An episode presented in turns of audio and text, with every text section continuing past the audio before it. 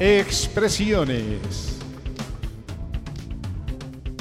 Expresiones. Expresiones.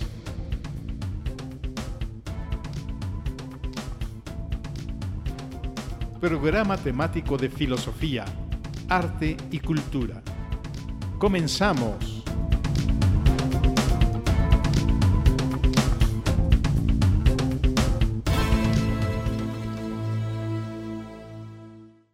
Hola, muy buenas noches a todos nuestros radioescuchas. Estamos aquí comenzando esta emisión del programa Expresiones. Y en este caso, el tema es la música de Charlie Oakes explicada. Pues qué tal, buenas tardes. Le agradecemos a Isis su, su, inicio de este programa. Les habla Carlos Robles. Y pues aquí estamos una vez más compartiendo con ustedes diferentes temas. Y en este caso el tema es este, la música y esperamos eh, sembrar también un poco de inquietud y de deseo de acercarse con nosotros y hacer algunos comentarios, pues con esa idea que siempre hemos manejado de compartir experiencias diferentes. Aquí tenemos a Charlie Oakes, quien es el mismísimo Carlos Robles. Se cambia de cachucha, pasa de la cachucha de locutor a la cachucha de músico y pues vamos a, platicar con él porque existen muy pocas entrevistas de Charlie Oakes, muy poca información. La música sí está por todo el Internet, la pueden encontrar en las principales plataformas de streaming como Spotify, Deezer, Amazon Music, en fin, de todo eso vamos a hablar ya en la parte eh, final del programa de cómo pueden encontrar la música. Pero antes que la música está el músico. ¿De dónde surge toda esta inquietud de crear, componer música? Muchos estarán más familiarizados con la faceta de artes escénicas de Carlos, como director, como actor, como dramaturgo, eh, e incluso con su faceta como terapeuta, ¿verdad? Muchos les, le han conocido como este eh, terapeuta excelente, pero la música... Eh, la música está muy asociada a la inteligencia, ¿verdad, Carlos? Eh, la, la, música es, dentro de las artes, el arte, el arte más abstracto que sí. puede haber. Finalmente son sonidos, eh, son, silencio y sonidos, por decirlo. ¿no? Pero desde luego que todo nuestro sistema en el que estamos compuestos, vemos, escuchamos, percibimos a través del olfato, el tacto, todos los, los cinco sentidos. Y el sentido del, del, audio es uno de nuestros sentidos, que todo lo que percibe, o lo que percibimos auditivamente, pues entra al sistema nervioso, nosotros este, lo, identificamos con imágenes, con palabras, con sentimientos. Entonces, ciertamente es otra manera en la que nuestra corteza cerebral se activa y entonces funciona e interpreta. Por eso decía yo que es de las artes la más abstracta, porque las artes visuales están más sostenidas precisamente en imágenes, en símbolos. Así es. Muy recomendable, ¿verdad? La música, por ejemplo, para la educación de niños, para que desarrollen, como tú dices, todas estas conexiones eh, sinápticas eh, en el cerebro. Y, hablando de niños, ¿cómo surgió en ti esta inquietud de la música? ¿Surgió desde la, de una edad muy temprana? Bueno, este, yo si, siempre, por alguna razón na natural, he estado vinculado a las artes de alguna manera. Este, mi primer guitarra la tuve a los 10 años. Sí. O sea, mi padre nos compró unas guitarras, a mi hermano y a mí, y luego tuvimos nuestro primer maestro de guitarra, que era, era invidente y daba clases de guitarra. Wow. Eh, Zacatecano él. Este, por ahí grabó en esa época un, un par de discos. Y entonces fue mi primer acercamiento a la música de alguna manera formal. Y ahí aprendí las, las, bases, porque tampoco fue mucho tiempo, estamos hablando de algunos meses, no sé, seis meses, una cosa así.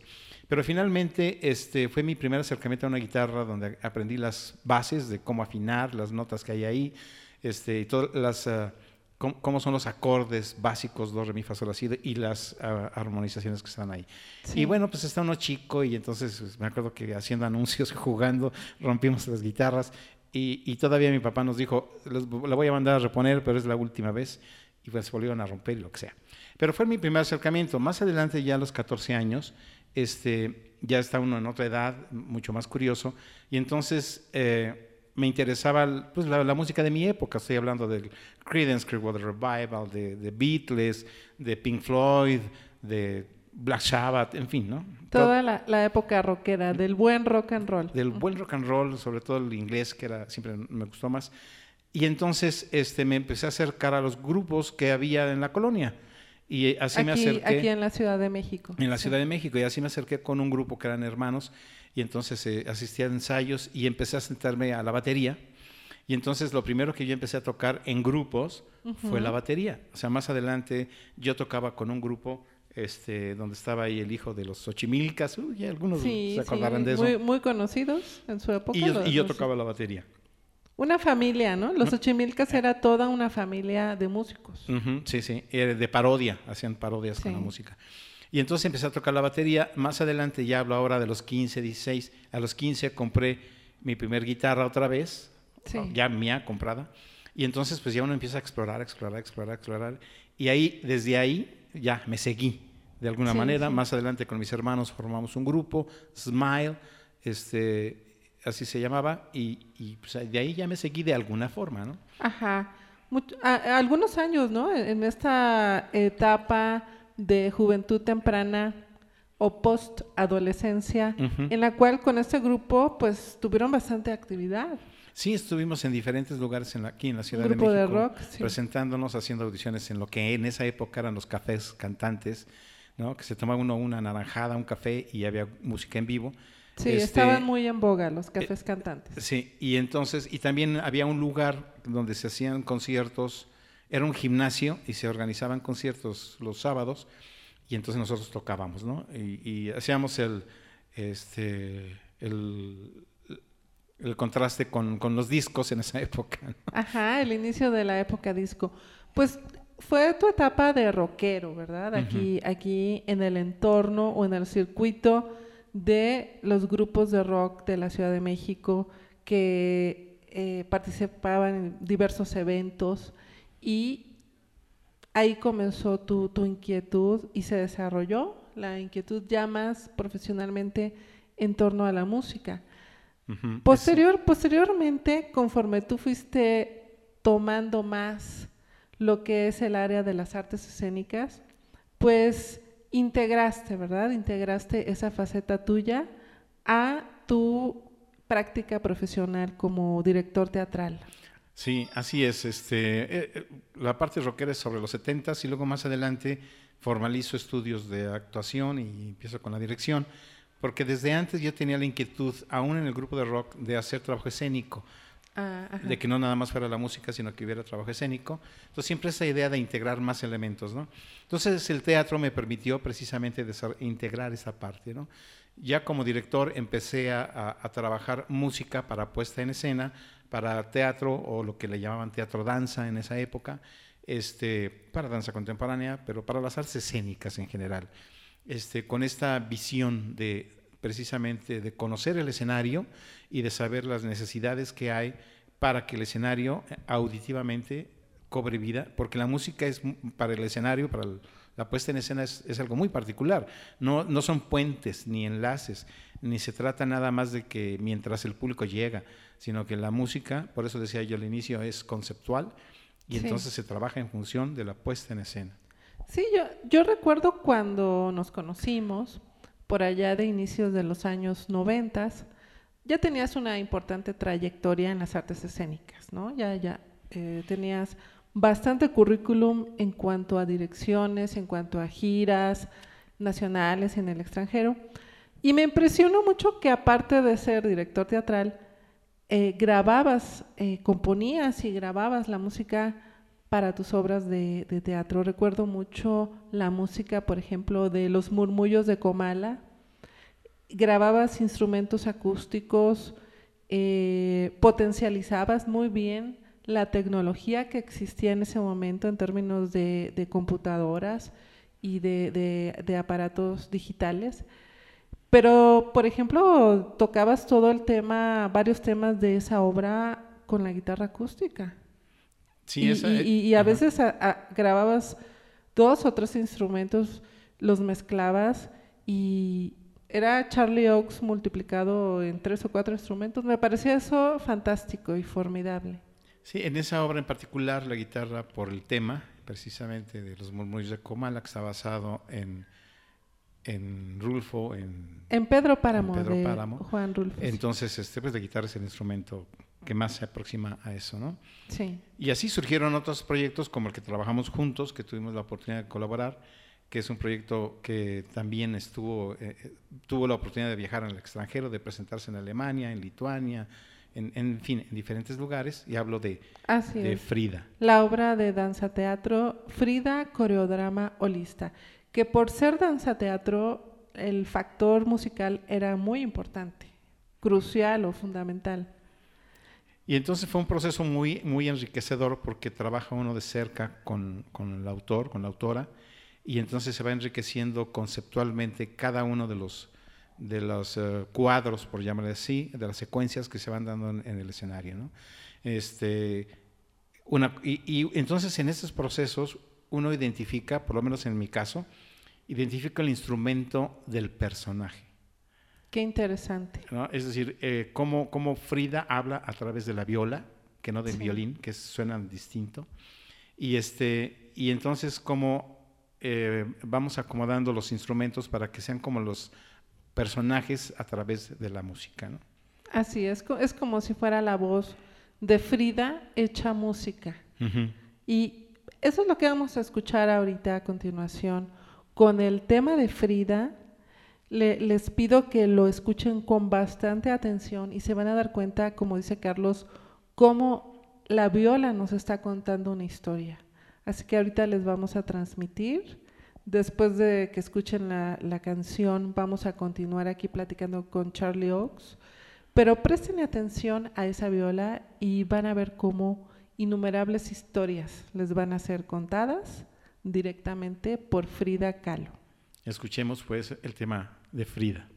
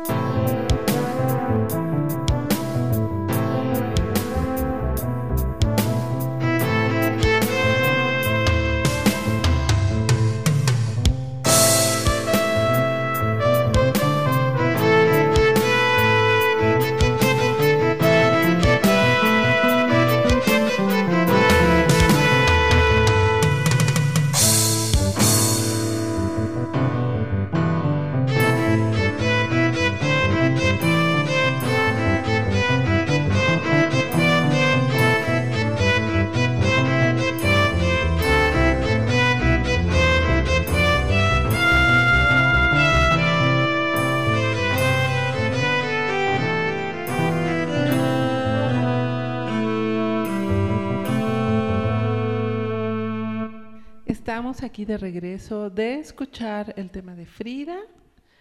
Y bueno, me imagino que llegaron a su mente innumerables imágenes, sensaciones, ¿no? Con respecto a esta canción. Sí, yo agregaría también el, ritmo, el, time en, el que está trabajada la pieza, porque ahí, por ejemplo, se trata de que está orientada hacia armonías del jazz, pero con un ritmo mexicano. Sí, Pueden identificar, el ritmo es mexicano porque tiene que ver con Frida, tiene que ver con, con esa parte de, de, Tijuana, de, Oaxaca, de, esa región del sur, y luego cuando ella estuvo ya más, en, aún en la Ciudad de México, estamos hablando de que tiene que eh, transmitir el ritmo y la musicalidad, un poco el, el lugar donde el tiempo-espacio donde se da la acción. Un jazz mexicano. También Carlos Robles tiene su faceta de rockero, es decir, no la ha dejado, ha permanecido ahí. Hay otra canción que es la siguiente que vamos a escuchar y vamos a hacer un preámbulo bastante grande porque esa canción es rock mexicano, es un rock genuinamente mexicano y para mí sintetiza también mucho del estilo de Carlos en relación a los temas que él trata. Es una canción eh, muy rítmica, contestataria, que, que, nos mueve a la acción, así como sus obras de teatro que siempre tratan temas humanos bastante fuertes algunos, como el tema de la guerra, como el tema de eh, la situación en Latinoamérica, situaciones de introspección personal. Esta canción se llama Debemos cambiar todos ahora, ¿verdad? Es, el, tiempo del cambio, siempre será el tiempo del cambio. Y si no hacemos algo, se nos está pasando la vida y el tiempo y no tenemos pretexto. Debemos de, detener, de detenernos en el sentido de, de, tomar energía para provocar el cambio. We must all change this now. Nosotros debemos cambiar esto ahora, juntos, que aparte es No, no únicamente una persona, sino todos juntos otra vez lo lista, ¿no? Es decir, el cambio, si no se da por parte de todos, es muy improbable que se dé. Eh, eh, y, no, la, vamos a pasar ahorita, sino quisiera yo saber qué es lo que te motivó, Carlos, a crear esta canción de rock mexicano en inglés, aparte, pero muy actual. Sí, este rock mexicano en inglés, porque el rock en su origen es en inglés y entonces las palabras, para mi gusto, las palabras eh, suenan mejor en el inglés que en el español. A mí el rock en español en ocasiones este, no me convence con esta parte sonora vocal. Pero bueno, esos son igual, cada quien tiene su estilo y su apreciación. Sí, sí, el, el, rock en español a veces parece trabalenguas, ¿no? Porque las palabras eh, en español son muy largas. Más largas, así es. Tienen varias sílabas, entonces para ajustarlas a, a, la música del rock, pues sí parece que están haciendo trabalenguas. Sí, y entonces, pues bueno, esa es una parte, ¿no? Por eso es rock en inglés, me siento más cómodo. Este, ahora, por otro lado, desde siempre, en la parte del rock, pues siempre el rock está cerca de, ser contestatario y de, cuestionar lo que está sucediendo en el mundo. Mi, primera canción a los 15 años decía, eh, con un coro muy ridículo, porque usted tenía 15 años con la guitarra, sociedad, y nos reíamos, hipócrita sociedad, y a los 15 años, ¿no? Pero es eso, yo creo que la música tiene que, al igual que otras artes, en su momento histórico, tiene que cuestionar y provocar la reflexión. Entonces, en este caso, pues es que uno sale a la calle y hay manifestaciones por todos lados, hay este, gente reclamando, habrá gente que tiene razón, gente que no la tiene, pero los problemas sociales y desafortunadamente no, no, no se solucionan. La gente sigue buscando la manera de estar cómoda, de ser feliz. ¿Sabes qué me encanta de esta canción? La guitarra. Ahorita que, escuchen la canción, es una guitarra magistral. Son de, de, esa, de esos solos de guitarra emblemáticos. Cuando lo escuchas, inmediatamente, esta es la canción. Así como, eh, como Hotel California, así escucho la guitarra de esta canción y es una genialidad. Ahorita la van a escuchar. Bueno, pues. Los eh, dejamos con la canción We Must All Change This Now.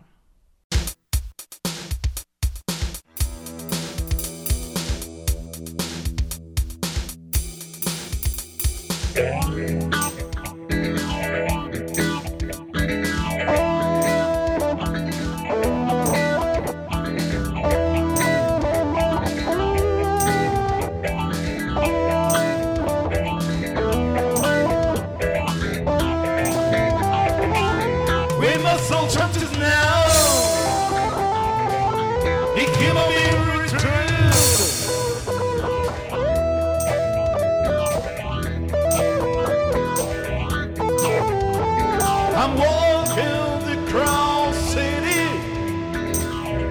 If the peace will come. It seems to me that all going crazy, like a root of no return. We must all jump to now. The killing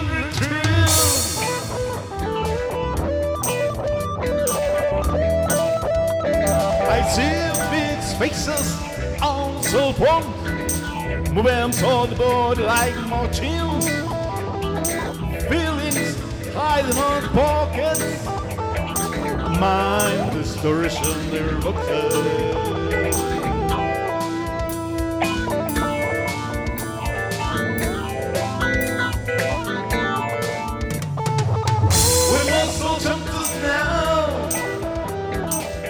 They came up in We must all jump to now.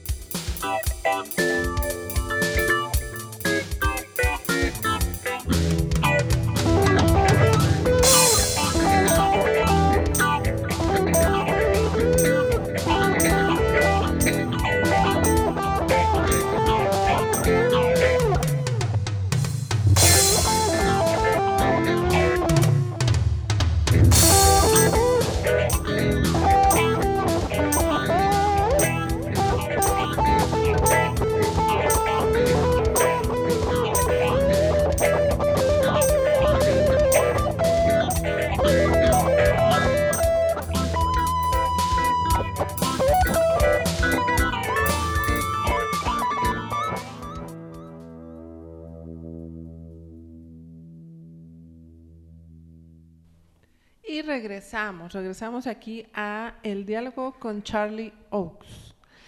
Pues ahí está, esa es eh, parte de lo que se está haciendo actualmente, entre otras cosas, ¿no?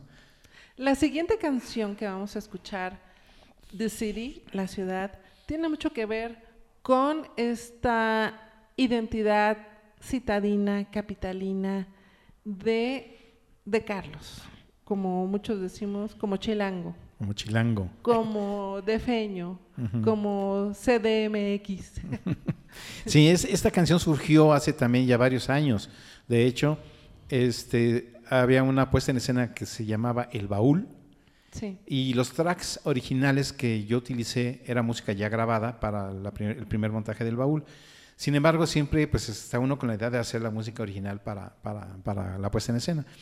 Y entonces empecé a trabajar con la música ya original para la puesta en escena y ya fue por los noventas este, que se hizo esta composición que, que, se llama La Ciudad y que, bueno, un poco integra precisamente voces de gente que habla, que dice, que, son, que etcétera, un poco el, el, caos de las ciudades, al mismo tiempo que la, la actividad de la ciudad. Sí aunque mucho sea caótico, finalmente la efervescencia de las ciudades es mágica, es, esa vitalidad que también que contamina y que nos empuja a salir adelante. El surrealismo de las ciudades, los contrastes, ¿verdad? Los contrastes. Y, definitivamente es tu lado de rock progresivo. Esta canción se va hacia el rock progresivo y, resulta bastante, bastante rica en términos de texturas, de los instrumentos, como tú dices, de pronto voces, eh, los instrumentos se van sucediendo el uno al otro. Y qué mejor, en lugar de estarles describiendo algo que es auditivo, pues vamos a escuchar la canción The City por Charlie Oaks.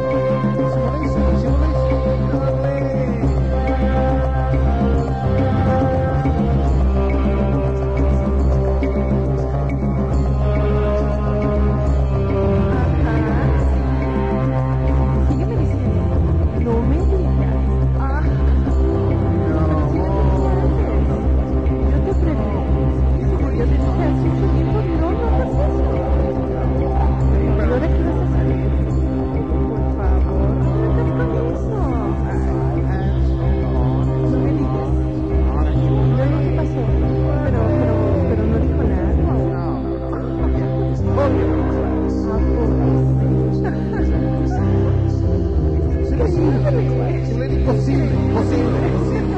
Y después. ¿Y qué era justo? Es que no, no me puedo imaginar la cara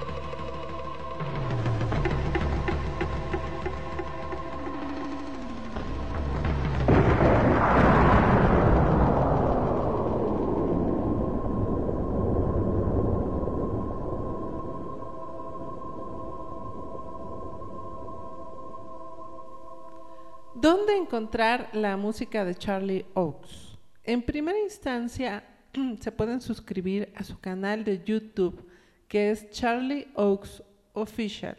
Ahí podrán encontrar notificaciones de sus últimos videos, de qué es lo que se está produciendo. En fin, ese es un canal base donde ustedes podrán recibir en su área de suscripciones pues todos los nuevos videos que vayan surgiendo. También pueden visitar su página de internet que es charlieoaks.com. Ahí podrán leer más de lo que es su biografía, las redes sociales, incluso hay un enlace aquí a, a Olos Radio.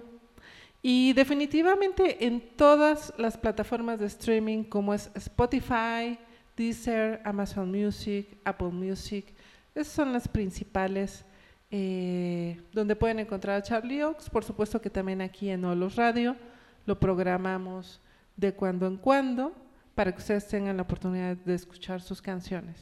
Hay un par de sitios también, Reverb Nation y Bandcamp, que son un par de plataformas en las cuales nos integramos diferentes bandas, como se dice ahora, antes les llamábamos grupos, este, músicos, y, es una manera también de estar cerca de, de ustedes. Los invitamos pues a conocer la música de Charlie Oaks. Ahorita por la pandemia algunos proyectos han estado ahí este, más latentes que otra cosa, pero el próximo año esperamos darle más vida al canal de YouTube para que puedan conocer, por ejemplo, cómo es el proceso de creación de una canción, cómo es la instrumentalización, todo ese tipo de cosas que a la gente que también produce música le interesa, ¿verdad? El intercambio eh, de músico a músico y para el público general, gente como yo que no sabe nada de música, nos resulta muy interesante conocer todos estos detalles de cómo los músicos van creando eh, sus composiciones, cómo las van mezclando, cuál es el proceso final, qué es lo que van encontrando. Todo ese mundo es fascinante, ¿no? Eh, cuando tengo la oportunidad de que Carlos me explique de pronto de todo lo que hace y cómo lo hace, no, pues yo me quedo así, la música es un mundo que para los neófitos es indescifrable, pero fascinante también. Así es, y la idea será compartir un poco de cómo es, sobre todo con esta época de la digitalización, este, cómo los instrumentos acústicos y los digitales combinan, trabajan juntos de alguna manera, logran resultados. Y me acuerdo cuando, cuando empezábamos, pues estábamos chico, ¿no? las cosas eran diferentes y ponías la grabadora y le hacías play, clic y grababas en, en esa cinta cassette. Que era un lío porque si la cinta cassette se atoraba o lo que sea, se escuchaba raro, extraño. Y bueno, actualmente las posibilidades con, con todo el trabajo digital este, es muy interesante. Y pues compartirlo inclusive con los que están empezando por eso hago eh, énfasis en cómo inicié, compartir con los que están empezando para que puedan este, trabajar eh, y descubrir cómo son los diferentes procesos de la digitalización musical, ¿no? Sí, empezando y continuando, porque siempre el área de la música, eh, como decía un maestro mío de flamenco, se está creando todos los días. Nunca es de que ya la música se creó, sino que siempre está evolucionando. Son artes que están evolucionando día con día, siempre hay algo nuevo. Entonces, todos los que pertenecen a un gremio en particular reciben siempre cierta retroalimentación de los que están trabajando en, en el medio. Pues así, así como tú lo dices, estoy totalmente de acuerdo y pues este regreso a este concepto de expresiones, la idea de compartir experiencias para enriquecernos todos. Pues Así fue este programa con la música de Charlie Oaks explicada. Sigan disfrutando de esta noche de viernes, si es domingo, de un dominguito muy rico, muy padre. Y pues aquí estamos, sus amigos de Olos Arts Project. Hasta luego. Hasta luego. Hemos llegado al final de un programa más de Expresiones. Sintonízanos la próxima semana y continúa con la programación de Olos Radio. Integrados sinérgicamente en el Olos.